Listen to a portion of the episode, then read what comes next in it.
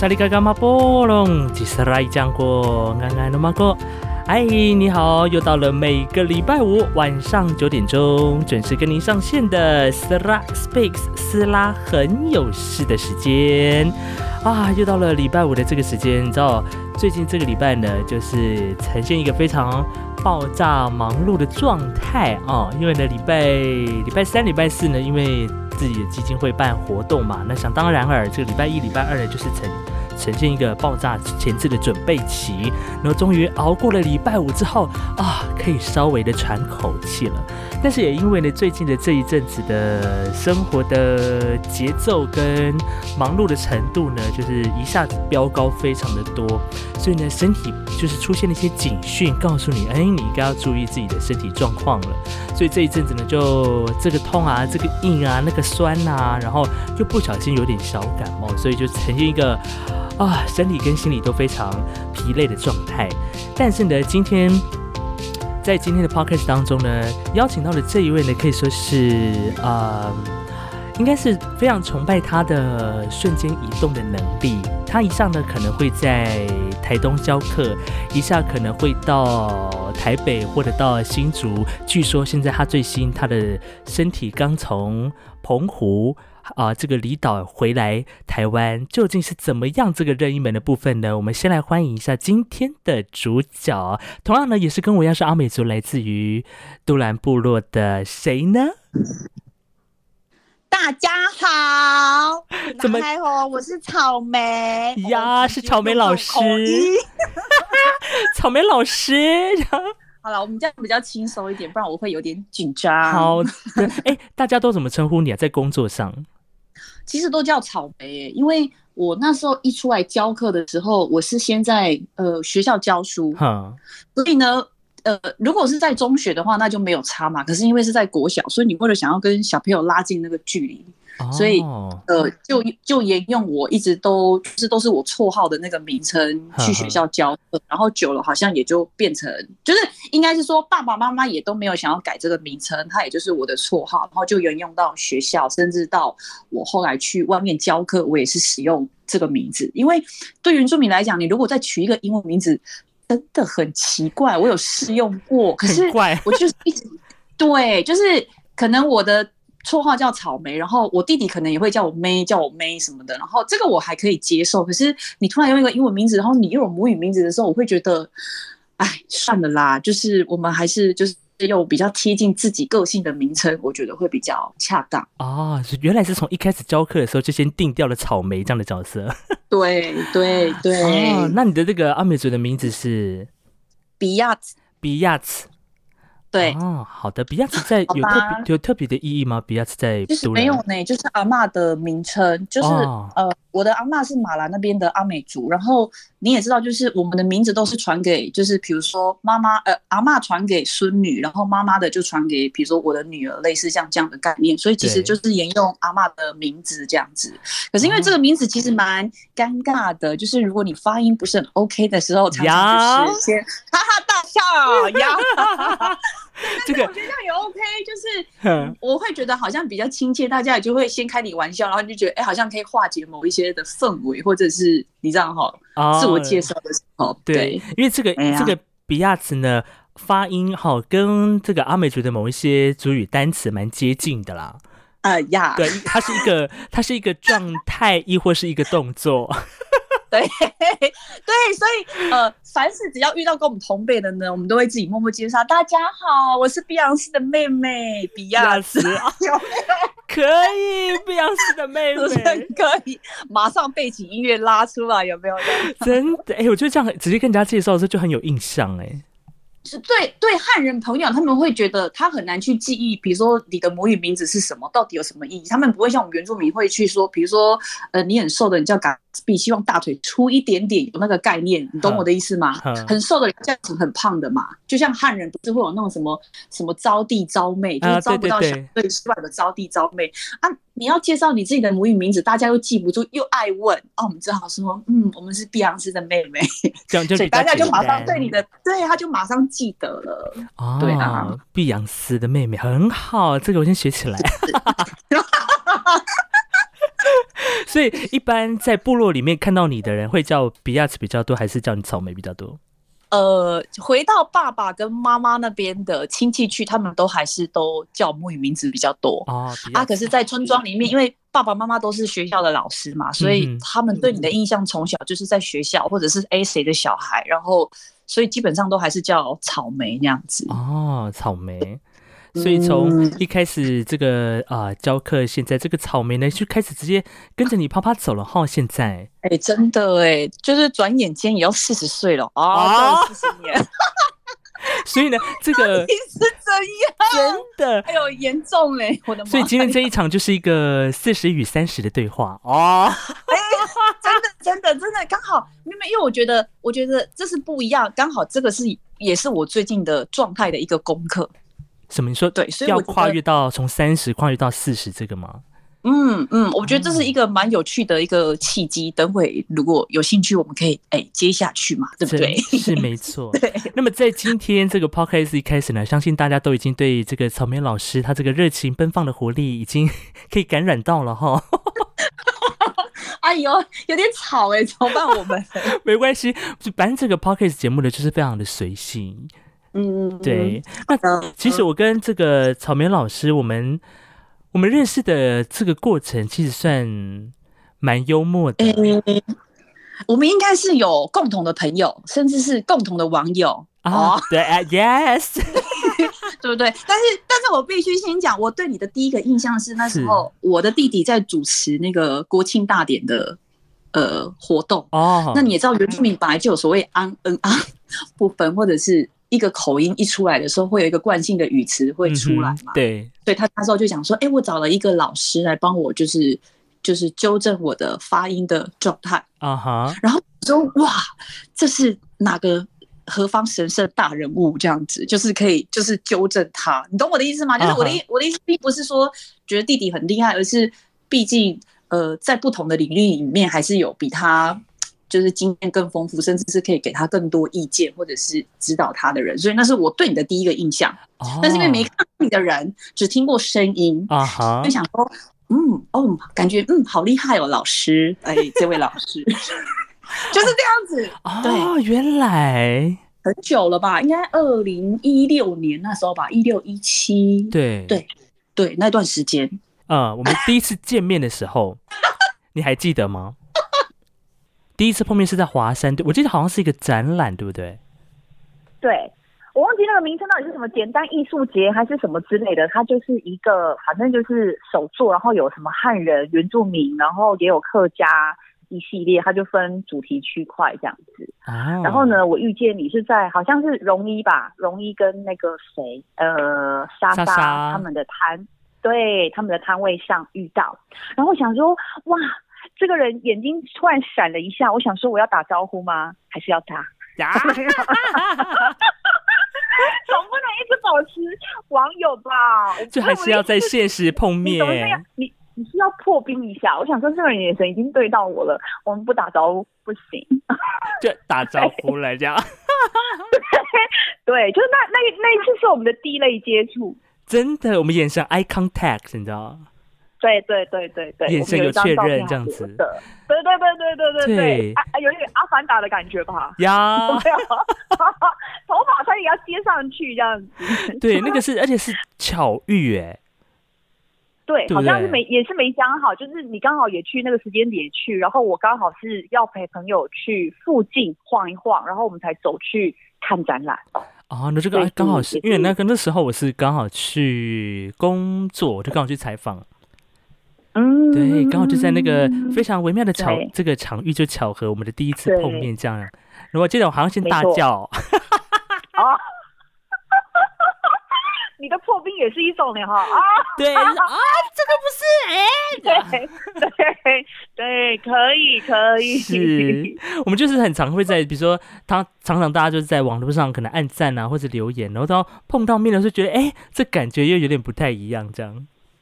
对对，没办法，网络无国界嘛，对不对？总是总是遇得到，没错，没错，这是这个我对草莓老师的第一个印象，就是他非常的活泼开朗之外呢，刚好特别提到就是你从因为你现在本身是在从事教瑜伽为主嘛，对不对？瑜伽，对对，没错。所以在做瑜伽之前，你做过哪些的工作啊？嗯，好吧，这是一个有趣的过程。那呃，我的从小成长背景就是，其实我应该爸爸妈妈都是老师，按呃按照道理来说，我应该可能要进师院，然后。出来可能就是可能当个国小或国中的老师，这个很合理吧？大部分的原住民家庭大概都是这样设定，不然就当公务人员。可是因为我觉得爸爸妈妈的生活太固定，嗯哼，很不不能说保守，我觉得那是一个稳定。可是我觉得我好像看不到我的位置在哪里，所以我大概从小我就一直很想要去念跟艺术相关的。我大概。三三岁多就去学钢琴，可是那种都是幼幼班玩票的，然后妈妈就骗我说，那你要不要五六岁的时候去学跳舞？就是小女生都喜欢这些东西，然后又可以表演，去满足妈妈想要以前做不到的任何事情。很多家长大概都是这样，所以哎，我就也就去了。然后，可是因为我觉得，可能跳舞这件事情对我来讲，是你希望你站在台上，别人看得到你，远比你在那边弹钢琴有没有用手指头去弹那个键盘的那个。注目的方式好像不太一样，所以后来我就大概到了国国中还在学琴，然后到高中要决定，因为要考数科，过去是联考生嘛，对，你数科都投一些，你只能二择一。然后我那时候就跟我妈讲说，其实已经高二已经有在准备要去考音乐系，妈妈就一直觉得我女儿要念音乐系啊，然后。就觉得静静的，然后漂漂亮亮，然后穿个礼服演奏，其实是很漂亮的一件事情。我就跟我妈讲说，可是我比较喜欢跳舞呢，这样子。后来决定报名还是报舞蹈系，然后也就很顺利的考上。因为我们那个年代其实还是，呃，联考的就是学科的分数还是占比重很大，但是他们对数科生来讲一定是一半一半，然后也就念了舞蹈系。舞蹈系进去之后跳了四年，然后。大概到大三、大四的时候，我有一个很好的学长叫舒米恩啊，然后我们两个不知道干嘛，我们我们就相约要去找自己。什么叫找自己呢？我在部落，我在部落长大嘛，然后因为他是那个他是真耶稣教的嘛，然后我们两个很妙的是，我们我们两个自己在艺大的时候，我们两个自己在那边哈嗨。但是没有人跟我们哈嗨的原因，是因为艺大生其实都在做自己的事情，艺术学艺术学院的学生都在做自己的作品，很少会有人想要跟别人合作。对。然后呢，于是乎我们两个就找了另外一个学弟叫陈世川啊，我们就说我们要我们要创一个什么台艺大什么原住民社团，然后殊不知也没有。然后那时候我也默默的去台大找了什么原生社去旁听他们的什么，可是我觉得毕竟我们艺大生跟台大的学生其实还是有一些落差，比如说对政治的敏感度啊，对文化的切入的角度其实不太一样。然后最后呢，我跟署命找到哪里去呢？找自己找到原舞者去。哦，所以我们大概大三大四的时候，他那时候其实已经有一点，就是他已经延毕的状态，要做他的作品嘛，然后。我们两个就很积极的去参与，就是原舞者的有一些什么大专生培训，然后你培训之后，你可以变成他们团员。然后，当然在我们那个年代，比如说六十，呃，对不起哦，呃，大概六十五上下，六十五年次上下的大专生，其实对原舞者都会有一个憧憬，是好像进过这个团，你就可以有一些磨练不一样的经历，包括填调，你可以去。整个去感受它这样子，所以我的大三、大四除了做学校作品之外，大概一部分的时间都是在演舞者。哦，所以呢，一毕业之后，我就当然也有去做别的工作，在这个还蛮好笑，就可以就是我大学一毕业，我没有先进舞团，有去考舞团考上，可是没有进去，然后先去会计师事务所做了大概快一年的行政，因为你想要去挑战。行政秘书，行政秘书哦，行政秘书，因为以前很爱打字聊天，所以打字速度很快。所以其他那个查账员就问我说：“啊，你怎么你怎么进来的？HR 跟你怎么怎么怎么跟你访谈的？”我就说：“没有啊，我就按照考试的流程啊，因为英打中打很快，然后就进去，然后。”但是后来再回到舞蹈这个领域，或者是要回去原舞者，只是因为大家会觉得说，你的工作必须是跟你的经历是有连贯的，不管你未来要不要去念研究所，这个好像是你可以去考虑的考思考的一个模式。所以后来我大概待了一年多之后，我就回去原舞者做行政。哦，我还是有跳舞，我还是有唱歌，可是我就我我去支援，可是我想要学的是幕后那些东西，因为。舞台上的东西你很熟悉嘛，灯光怎么架，舞者从哪里进来，音乐那些你都懂。嗯，歌你拿了谱学会了，你就一样嘛。然后你就觉得其实这些东西好像可以去学耶，因为不容易。你要能够唱，你要能够跳，你要能够编，可是你要怎么样去制作一个东西？我觉得这个好像是，但对我们还是喜欢舞蹈这个领域的学生来讲，是我觉得是有挑战性的。不是只有跳这件事情。对。所以后来就在原舞者待了两年多，做了两个制作，然后之后才离开这样子。哇！所以一开大学毕业之后没有先进舞团，反而先去做了行政，之后呢 做了一年，再跳回来原舞者做行政。对，对，就是一个蛮妙的过程啦。对，然后后来再接触到呃瑜伽的这部分是呃。我妈妈问了我一件事情，她可能我我，比如说，因为在在舞团，在台湾的艺术界，其实如果像云门的话，他们吃的大饼可以吃比较多，可是，一般小的团其实不容易生存。你说你要做一个制作，你可能就要赔了一些钱。我们先不讲赔钱这件事是多大还是小，可是要能够支撑这个舞团持续走下去，其实也不容易。不容易，对。对对，就是就台湾的环境来讲，大家真的很少买票进去。对，而且就从在以前那个年代的话，其实要。要能够真的营运一个那么大的舞团，其实它需要很多的资金啊，这些。对，网网络的普及度其实也没有到现在大家使用脸书或者是跟 IG 的那个状态拓点这么大，所以那时候我们在推一个制作真的很辛苦哎。你就你虽然看得到公司的钱每次都进来，可能两三百万的补助费，可是你光一场灯光，然后演员的费用、服装的费用，其实一出去那个钱就是进来账户之后，他就是要出去给厂商的，所以。你说舞团要怎么样去支撑，真的很辛苦，所以后来才离开那样子。那离开并不是不爱，而是觉得有不同的规划啦。嗯，那后来是因为我妈妈就问我说：“哎，那你有没有什么工作是你怀了孕、结了婚，你还是可以照样做？”嗯哼。然后我就想了一下，我想说，在跳舞也不可能嘛。那时候已经二十六七岁、二十七八岁，你说要再跳，年轻的舞者。状态呀，什么都是比你更好的，那我们能干什么？然后后来就想说，嗯，大学好像有在学瑜伽，然后那时候身边的朋友也在想说，哦，你们学舞蹈，那瑜伽有一段时间它是变成是大家口头上的一个话题，好像觉得做瑜伽是好像蛮时尚，然后也觉得比较缓慢，适合女生。然后我想想，可是我以前在大学做瑜伽做到睡着呢，这样合理吗？然后我跟你讲，我。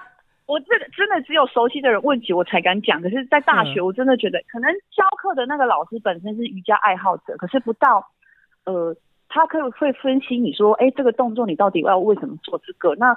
这些动作跟什么派别它是有关联，他什么都没有讲。哦，所以对舞蹈系的学生来讲，做瑜伽是很简单轻松的事情，所以才会做到像在拉筋啦，哦，对，因为你不懂中间的哲学，跟你理解这件事情到底能够帮助你的生理什么，你都不知道，老师也都没有讲的很清楚，然后就跟着做就好了。所以大学对瑜伽的印象其实不是那么好。嗯，然后一直到真正接触瑜伽，因为我觉得未来我要把它当职业嘛，那你就要练习去喜欢它。那既然不是那么熟悉，不是那么喜欢，那就先去当一阵子学生，你才发现，哎，呃，当时台北是已经有一些瑜伽会馆已经开始兴起了，然后你就觉得，好吧，那我们就花一些钱去上课，就学习嘛，投资投资自己是一件很好的事，对对，然后才发现，哇，这个。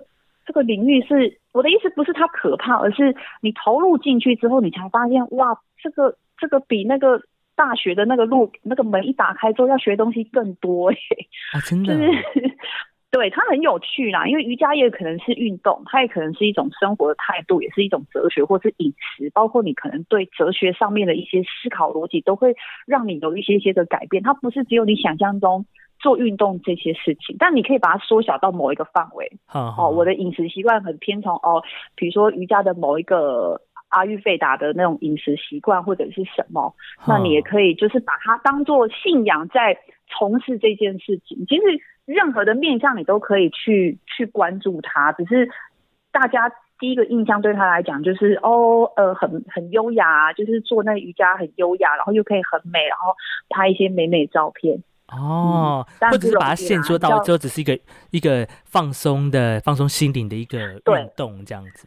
对对对，没错，没错。所以你大概是几岁的时候开始踏入瑜伽的？呃，我大概是二十七八岁回去开始当学生。我说当学生就是投入这件事情去学习嘛，对对对。然后二十九岁的时候就是开始拿了，那时候开始流行拿证照这件事情，台湾变得越来越夯这件事。然后那时候我们就想说，好吧，那我要当瑜伽老师，总是要一个门槛嘛。那门槛就是先拿到第一张的证照。可是他的证照真的不便宜，你说一张证照大概十万块吧？真的十万？十万？他在当年的十万吗？呃，现在大概不止十万啦。哇塞，要这么 贵？就是他有分所谓外师跟就是台湾的老师，就是比如说台湾的老师跟比如说国外的老师进来这边上课，那每个老师的定价就会不一样。哎，我这样讲，就是市场可能都被那个被人家发现，大概就是就是以这样的区隔，因为毕竟外师他要有一个翻译嘛，翻译人员他的费用就必须再加上去。我们先这样讲。那所以你说，如果要拿一个证照，你要当瑜伽老师，可能大概第一张证照大概就落在十万块左右。是那个十万块是包括说你整个考照的过程跟测验这一些吗？考试、上课什么手续费用？对对对，基本上你。只要不要落差太大，你不可能说哦，我我教课你总是要有试教嘛，你在这个学习的过程里面也会有试教，然后也有可能有一些是线上的老师，他们要去拿证照，他不一定要当老师的也有，或者是瑜伽爱好者，那你就是在那个练习的时间过程里面，他我们第一张证照它规定是你两百小时嘛，那你就在这两百小时之内把所有的事情都完成，嗯，基本上大概都可以拿到这个门槛。跟这个证书过了这个门槛拿到这个证书，应该是这样讲哦。所以我有不太了解瑜伽，它的这个所谓的呃基本门槛，它是说呃你比如说你考了一个证照，假设我们用主语主语认证这个概念来看的话，这个哎呀呀呀，这个会感觉上就是我先过了初级的概念，对不对？嗯，对，没错，没错，嗯。所以它背后如果说你要再更往高，换就不同的专业的知识在往上了。对啊，就是对。没错，没错，对啊。可是就是，当然有些人想要变成瑜伽老师的老师啊，你知道我的意思吗？就是我想要去教，我想要去授课、师资培训课程的这些老师，那他必须要在更进修更多的课程。哦，你可能就要达到三百小时以上，或者达到五百小时的一个，就是你自己进修的时数要远远超过这些我们刚刚讲的这些时数，三百、五百，对，这样你之后你有那个，你有那个。呃，你有那个、那个、那个、那个时间的那个，应该说你去累计你的时数，那原则上你过了那些时数之后，你就可以去申请一个证照，说，哎，我是可以授课的老师。哦，是这样的概念。对，对，但是要累积到三百、五百，这个集距也是跳很宽的，等于是你每都要常常不断在一直在有教学的这个。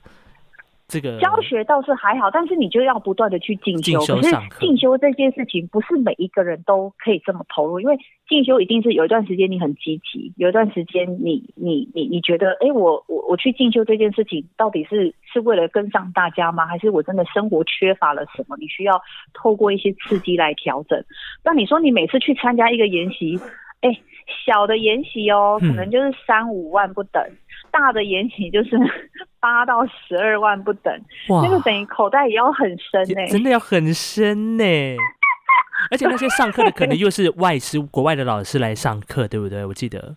对，啊，有些是如果好的老师进不来，有些老师们，比如说台湾的老师，他们可能就会想说，那我们去内地上课，我们去香港上课，我们去新加坡、去泰国不同的地方上课，他光飞出去，他住宿费、他的机票费，那个都还要再加成上去，你知道我意思？所以进修不容易，不容易，你要在短时间把那些钱赚回来。但有些人会思考这样啊，那有些人可能赚钱真的比较快，哈哈。你知道我意思？对，懂得哦。哇，所以在要成为一个瑜伽老师，其实也是蛮蛮蛮蛮不容易的哈。大家感觉好像 好像很简单，就好像因为大家可能想象这个考照的过程，可能说哦，是不是笔试啊，或者是怎么样考过考过只有一个一张证照？No，哦，你必须要先 要先有一定深度的口袋啊。对，那再来就是。那有些老师会也要再继续进修，是一定是他在教课的过程里面、授课的过程里面遇到一些挫折，他才会想要再进去继继续进修。就像你看的那个本，我讲一个比较实际的，好，就是我刚开始拿到证照之后，我就回台东教课了。那时候我也开了一间小小的教室啊，小的 studio 这样。然后呢，当然我我们会对自己很有信心，这是一定的嘛，因为你必须站在电子前面，我要教大家。可是会有一些很有缘分的 case 来找你的时候，那个其实有点可怕。我所谓什么叫缘分，就是他进来你的教室跟你讲说，老师我那个下背打钢钉哎，我可以做瑜伽吗？我跟你讲，倒吸一口气，倒退十步。我想说，天哪，这很正常一点的人来找我吗？就是你会怕说，这个这个身体是我没有办法的，因为你车祸过，我还有遇过那种就是骨盆粉碎性骨折，然后他是人好的走进来教室，可是我当时就想说，天哪，我不知道哪里还可以动，我真的不知道怎么帮他。这种 case 我真的只能把它转出去。我所以转出去是，我很想要做这个 case，可是我的能力是没有办法的。当时我可能只能把它转给，对我只能把它转给我的老师，或者我认识可能可以去 handle 这样 case 的老师来处理。嗯哼，对，哦，就是遇到不同的的个案的时候，你就必须要有有有时候可能讲说，哦，我是不是这这部分少了什么能力？两百小时拿，对我能力根本不够哎，怎么办？好可怕。就是我们可能当下只能处理正常人，我们可能不太能够处理有一些受过伤的身体跟你不认识的身体。但但如果说是受过伤的身体的话，其实他还是可以做一些瑜伽的动作，这是 OK 的吗？当然可以啊，可是前提是我们要先看受伤的程度，因为有些人会把瑜伽老师当做是好像。物理治疗师的那个概念啊，这个这个我有听过。每一个每一个领域，每一个领域都有它不同的专长。可是因为我们没有所谓的那种，比如说医疗的证书，所以这个很容易会有一些纠纷。嗯，所以有些老师就会在前面先讲说：“哎，我我们这边可能只能帮你做什么。如果你需要呃有一点更高段的话，我们还是会建议你先去看过医生，医生给过你一些意见之后，可能会推荐你一些不同的师资这样。”哦，对，黑啊黑啊。还是要看一下那个自己的身体的状况啊。对，真的哇！所以那个时候你一考到拿到瑜瑜伽的这个证照的时候，第一个开班就直接杀回台东，而不是比如说你在台北先开之类这种。还是那时候台北在台北的市场，应该说台台北市场比较大。如果你没有什么人脉的话，我们讲实在一点，我今天手边如果有一些 case，你觉得我会给你吗？哦，但不会啊。对呀，那我也是哈。对，我一定我一定是先我。我一定是先回到我熟悉的市场，然后我觉得用我可以的方式来去把我自己放在我希望的位置上。那当然，我必须先讲，就是市场有很多不同的老师。什么叫市场都不知道？就是呃，有一些老师是，比如说救国团那种，安妹安妹安妹安妹。我当然不是说救国团不好，就是有一些身体本来就比较柔软的人，他们可能没有受过伤，那他们在带领同学做瑜伽的时候，可能就按照他。以往过往的身体方式来进行，那有一些老师，我们不能讲说他高段，可是他碰过不少身体，他能够清楚知道哦，身体的方式可以用不同的哪一种运动的方式来进行，然后适合不同的身体来做同样都叫瑜伽的这个这门课，这样你有懂吗？懂得，对，哦，所以那我可是我比较好奇，因为在在部落当中，你要去呃推展瑜伽这件事情。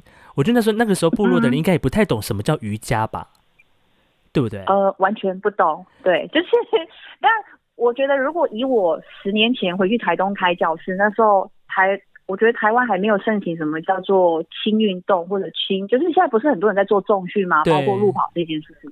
那时候台东其实蛮封闭，然后瑜伽又穿的比较贴，又比较少，所以其实有点难推。那你说要推广到部落，其实更难，更难。那像我现在已经，像我现在已经快要四十，然后我教瑜伽几乎已经跨过一个一个十年了嘛。嗯。那我我觉得在部落啊，会来上我瑜伽课的都是呃新住民。哦，或者是呃，比如说呃，有一些公务人员，年轻的公务人员啊，他们对你，我我所以讲就是你磁场对了，你吸引来的那些人，大概都会是那一些人。然后更妙的是，我现在在部落教瑜伽嘛。然后那些人都是，比如说艺术家、艺做艺术行政的人啊，或者是就像我刚刚讲新住民，然后你就觉得，嗯，我们这种人是会吸引这些人来的，那你就认命吧。就是我们会，我们会，我们会很希望推广，比如说部落的阿姨啊，或部落的姐姐妹妹们来。可是我觉得大家还是习惯去摸杯子，那我我觉得没关系，因为身体是自己的，你可以去决定，就是。当然，每一种运动形态都没有关系。比如说，哦，你想要去跳尊吧，你想要去跳有氧，你想要去跳大溪地的舞蹈，我我都鼓励姐妹们哈，就去没关系。你只要让你能够运动或流汗，都是好的运动，并没有分一定要做有氧还是做瑜伽这类的重训这些这样哦。对，对你喜欢就好，身体可以接受那就去，我都觉得 OK。哦，所以你现在在部落当中，其实我看到除了一般你自己开课之外，其实现在开始看到在文件站也可以看到你的身影呀，是不是？这个我觉得真的很厉害。好，这个故事有点特别，怎么特别呢？就是我教瑜伽的第二年，我那时候已经准备好我要怀孕生子，所以我第二个拿的证照叫孕妇瑜伽。哦，一拿到之后，对，殊不知用不到。好的，暂时用不到。我所谓的用不到，是你当下拿了这个武器回去台东之后，就是孕妇很少，也只有一个孕妇来给我上课。啊，我想说，天哪！我如果不教课，我学东西东西我会忘光光，你知道吗？对啊。然后呢，到了第三年，我就是赶快去去高雄，因为高雄那边有一些会馆，他们需要瑜伽老师，所以我基本上是以瑜伽老师的呃孕妇瑜伽老师。的方式进去应征进去，我这样我才可以保有我我你一般的瑜伽你可以教，但是孕妇瑜伽你需要持续去摸不同的 case，但是因为现在大家生的少，所以其实相对这个量就少。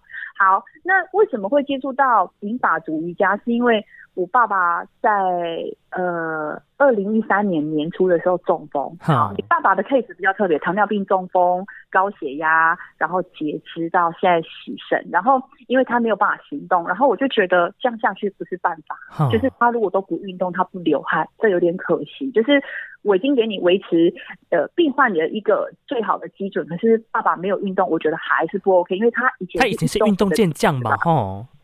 对，可能会跑步，但是你所以你要你要让他有一点刺激，因为外加我爸爸有一点帕金森氏症，所以头手其实晃得很严重，嗯所以其实是可以透过运动来做一些缓解。但是当然要要的部分还是一部分，只是我希望他可以运动，是让他觉得他其实跟正常人是一样的。我的前提只是你跟正常人一样，你只是少了一只腿，你不是说不能做。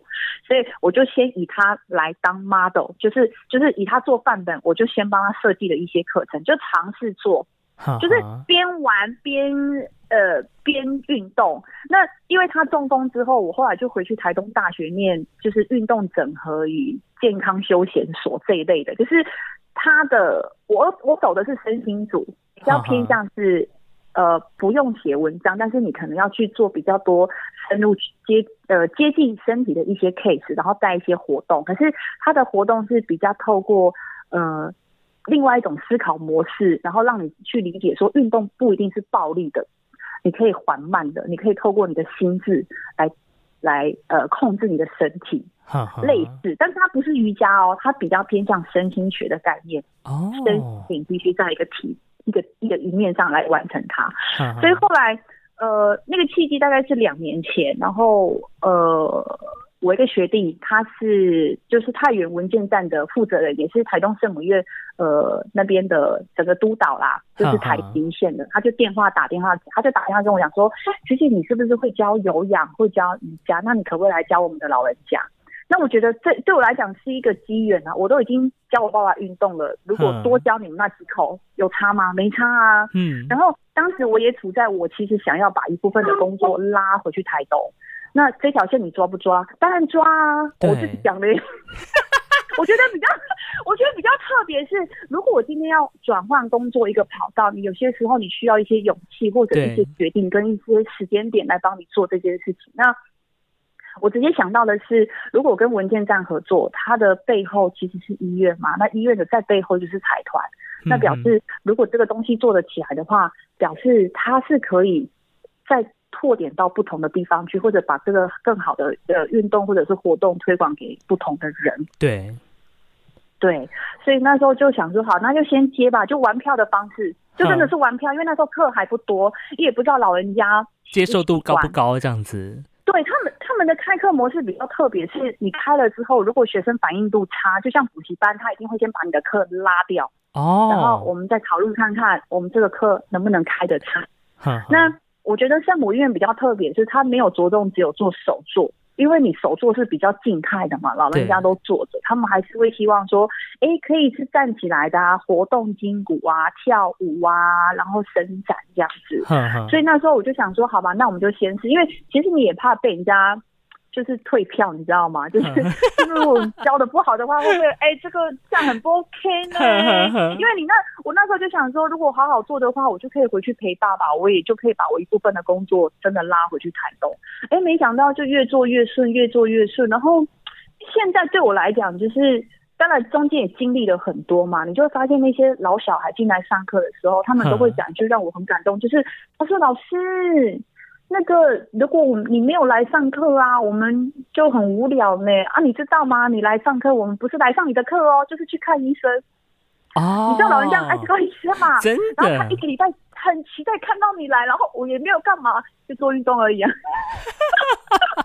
让他在这一个礼拜的生活当中多一点新的东西，多一点乐趣，这样。对对，因为看医生可能是他们好像去缓解，就老人家可能是无病呻吟那种感觉嘛，看一下医生也好。那看到我，他们也是要哀哀叫啊，因为其实我不是说我很凶，但是因为我觉得你们可以，你们都可以走进来教室了，你们还有什么不能做到？而且老人家个性就是真的就像小孩子一样，你跟他讲说，你们不要那么用力，好不好？我跟你讲，更卖力 哦。很投入，真的要比赛。我说你们在干嘛？你们不要那么下去好不好？我很怕你们骨折这样。我说你们千万你们可不可以摸膝盖就好？老师，你看我们都摸得到地板，然后每一个都给我摸。好了好了，真的是好了。对他们就很激动，这样你看我们都摸得到。我想说，好了好了，不要这样子，很紧张。对呀，哦，这实这还蛮好玩的，就是透过这样的方式让老人家，因为他们可能觉得，可能一般人都觉得说，哦，老人家可能身体已经有点不太行了，反而行动上可能不太方便。但事实上，你你用一个比较好的方式去带领他们去探索，或者是去尝试，其实他们可以做到，对，超出他们原本他自己想象的。对对，那因为我们我们的课其实是没有做所谓的实验，通常你只要做实验的话，都会有前后的数据嘛。我们我们没有做啊，只是呃占他们呃，比如说呃呃整个分站，他都会用说哦评估这堂课 O 不 OK，就如果老人家的 feedback 是 OK 的，其实这个课就延续下去。所以后来这个课也就一直稳定的往下开，也就都没有减课，然后人反而越来越多。哇，像你一堂一堂那个老人家的课有几个人上？我看画面好像有时候蛮多的，十几位。他们他们他们他们除了哈，就是 除了婚丧喜庆人会不见之外。没错，刚好就是原住民嘛，原住民就是如果要守丧的时候，已经就是一票人就走掉了嘛。真的。然后我的课里面他没有分原住民或汉人，他就是以当地站点，就是他们服务的老人家为主。那他们本来感情也就很好，就没有分所谓你是白浪，我是原住民这样，因为也有原汉融合的嘛。是。对，所以刚开始有一段时间真的。很差的，我所以很差，就是因为他不知道这个动作是什么，然后我们又不可能给他很难的。我跟你讲，真的有老人家就讲说，你那个动作那么简单，我回家也可以做。我哦，挑衅哦。然后我想说，为什么要弄我？就是你又不能跟他发脾气，我就说，可是。你这个练习的过程，因为我不知道你到底会不会哦。我说，因为我不知道你会不会，但是我我不能强迫你去做任何动作。那如果你觉得不喜欢，没关系。然后后来就是我课堂上有了两有三个老人家，他们是他们那一班最老的，就是八十一、八十三、八十七。哇，八十七！他们都有来呢，他们都过八十。然后我想说。我说你们几岁啊？他说老师我们都过八十了这样，然后他们就一直来哦。我就说你们一直来，你们真的觉得很好吗？我自己都有点怀疑我自己，你知道吗？他说老师很舒服哎，我们回去都很舒服。我就说如果很舒服，有没有办法你们可以把你觉得做这个运动很好，然后分享给你的朋友？我们用分享嘛，因为你强迫他，他不想来，你也没有用啊。后来就是因为他们三个最老，然后他们都一直来，我就有点怀疑是我这个课到底有没有。这个可行性到底够不够？然后后来他们也就又揪了一批人来哦。我想说，真的可以吗？你们？然后后来就我觉得他们喜欢朋友讲，哦，你知道我的朋友推荐这样子。对，那个老师的课很好，但是我没有强迫他们去去分享。我就说，如果可以来，你们就来。然后，但是因为。难度你是一直加上去，真的一直加上去。我我总不能第一堂课我知道你做劈腿或者是站姿体前弯吧，这个太超过了。对对，但是但是老人家下马威那个口吻真的会让你觉得，你为什么要弄我？一定有这种挑战。他很想，他很想，他很想要挑战，他很厉害，但是。因为他毕竟是六十岁以上的身体，我我真的很少上过那么大班课，都是这么老的，其实我会怕，我们都会怕啦，因为对啊，就是会怕学生受伤嘛。那我会希望我陪你们运动这件事情是一个长久计，就是变成你生活的习惯之后，我就不用逼你来运动，因为是你自己喜欢，你想要来，你觉得舒服，你就会来。对，我觉得这个可能跟我以前教课的形态真的不太一样，因为年纪轻的时候你会希望课很多很满大教室，然后越抄越好。可是当你年纪越大的时候，你又遇到这些生病的老人家，我我后来包括我我观察我爸爸，他们就是我们其实可以，然后但是给我们一点时间，所以我觉得。可能教课的过程里面，你也在调整心态吧，就是你知道哈，对对对对对，所以我后来发现回去教课之前这件事情对我来讲很很快乐，嗯，就是你真的你真的是有学到东西，然后呃是可以回馈回馈到你认识的那一些人的身上，对，所以从一开始是从呃自己的父亲开始，有点实验性的方式慢慢做起。然后呢，一个音乐机会之下呢，开始哎接触更多的老人家。的确，越讲老人家的身体不像年轻人身体这样这么样的呃稳定，所以它中间可能有很多的呃不确定的因素在那当中。就变成说我们在上课的时候，必须要把比如说一个动作，它可能被拆解很多个礼拜，慢慢的只要让他们去一点一点一点的尝试，对不对？对对对啊，对啊。但他们笑得很开心，我有看到你的影片。哦，对。而且我觉得最好笑的是，他们做我的运动，他们都要出声哈，你知道为什么？因为他们很爱憋，他们会憋气。然后我真的想不到任何什么方法是可以让他们不要憋气，所以每出一个动作，好像在出拳一样，一定要发出个什么声音让我知道。那其实如果他固定的话，我们也就不用发出声音，因为他们后来都可以了，都不用，就是不用出声音了，还是照样喊。我说你们 OK 吗？啊哈，可以，我们喜欢喊，可能就要那种舒压的感觉吧，我觉得。因为在这个做动作中当中，你的呼吸还是要维持这样顺畅这样子，但是他们可能用力一个弯下腰用力就会憋气。对，就主要是怕他们会有挫伤啊，或者是你你头晕那一些，因为老人家就是帮扶都打不上去嘛。对，他站着跟他坐着，有些时候我我们 care 的是这个时间的长度跟我们抓的那个空间是，你要让他随时有上跟下，或者是左跟右，你也不能让他站太久，你也不能，他们就是呢。我真的有朋友哈，就是我的画画老师就跟我讲说，哎，你去接那老人科应该很轻松吧？我说轻松，那你来给我教啊。他说为什么？我就说他们站又站不直，蹲又蹲不下去，弯又弯不下去。我说到底是要怎么样呢？懂我的意思吗？就是大家会觉得老人家不是不能做，可是他们很想要做的时候，整个身体是腰杆是挺不直的，所以你要他拉直他也辛苦，你要他手举高他也痛，你要他弯他弯不下去。他也不行，所以没有没没不是说不是说不能教，只是你要知道他们哪里是可以动的。哈哦，你知道我意思？反而更要更有更细心的去观察每一个，因为他们等于是每一个都是新的个案，对不对？对对，而且而且一群 一群，其实我的意思是，你说个案少一点，比如说五六个，你还可以观察。如果一次给你来十二个老人家的时候，你有些时候你会忙，不是忙到就是熟悉的身体，你当然知道。可是如果有新的人新加入的朋友，就要一直。对，你就要一直去观察他，一直去关心这样子。对对对，对啊。所以教一般人在教老人家真的是差很多，差很多啊。对，但是我我觉得就是他们喜欢看到你哦，然后跟你聊一些有的没有的。哎，我觉得好像也就够了。就是在上课还是主轴，只是有些时候他们会在课堂上分享，比如说分享身体吧。他们以前都不太会讲。他们只会讲说，我哪里我哪里痛，对，我我都会讲说，你可以把位置讲清楚嘛，因为我说你把位置讲清楚，那我们就从那个位置试着来调整，所以他们就会越来越清楚。他说，老师这个位置是哪里？你可能，但然我们不一定要跟他讲什么二头肌、股四头肌，不用讲那么深，但是他如果可以很清楚的叙述说，我的大腿的前面还是我大腿的后面。你要把位置讲清楚，这个是我在课堂上比较要求的。哦，这个我比较要求。好好，对，因为你腿有分前后面嘛。对啊。对，旁边、内侧、外侧，这个都要让他们很清楚啊。这样子，他们以后去看医生或者是什么，他才会讲的把事情叙述的更完整。好好。哇，所以在那过程当中也也让老人家认识自己的身体，究竟他可以这把年纪可以伸展到 哪里，或者是哪里痛，哪里应该要注意这样。对我，我觉得我我比较严格是在这一块啦，因为总不能说你上我的课，然后你都不知道你上什么，然后你就回家。那虽然很舒服，但你要知道哪里舒服，哪里不舒服。就是呃，在身心学里面，我们都会希望大家可以有一个时间点是观察自己的身体。那观察。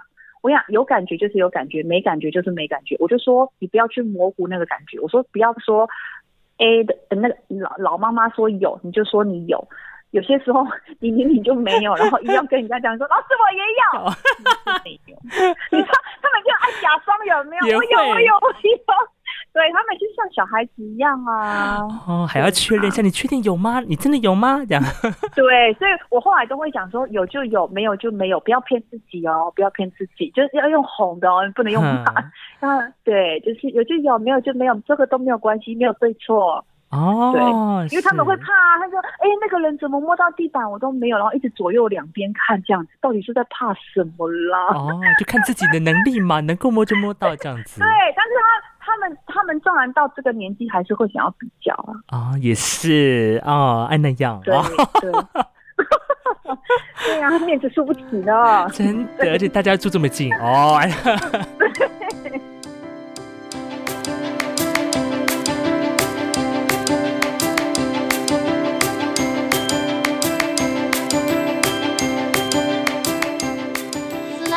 草莓老师的精彩对谈，下周请继续收听。至于下集预告，不可能是在讲老公吧？这时间不一样嘛，我说不一样是我们本来预定要婚假时间跟我们要去的时间就搭不上，所以就没有。然后他就默默跟我提说：“哎，我觉得埃及蛮酷的，为什么我们要去？哎，埃及这个选项还还蛮特别的。”好嘞，感谢您的收听。如果你喜欢我的 podcast 节目，请分享给你的好朋友。不管你是用什么平台收听，也欢迎在上面留言或者评分。因为呢，每一则评分留言都是 podcast 节目进步的力量。当然，听完节目之后呢，也欢迎你上 IG、脸书来搜寻 Sara Speaks，斯拉很有事。上面呢会预告每集的节目资讯，还有一些啊废话的分享。不嫌弃的话呢，也欢迎按赞留言，更别忘了要订阅喽。感谢您今天的收听，祝福你每一口呼吸都顺畅。哎，上个阿燕过拉嘎达亚阿多巴拉嘎努纳莫沙里嘎嘎，我是斯拉一酱，我们下次见，阿来。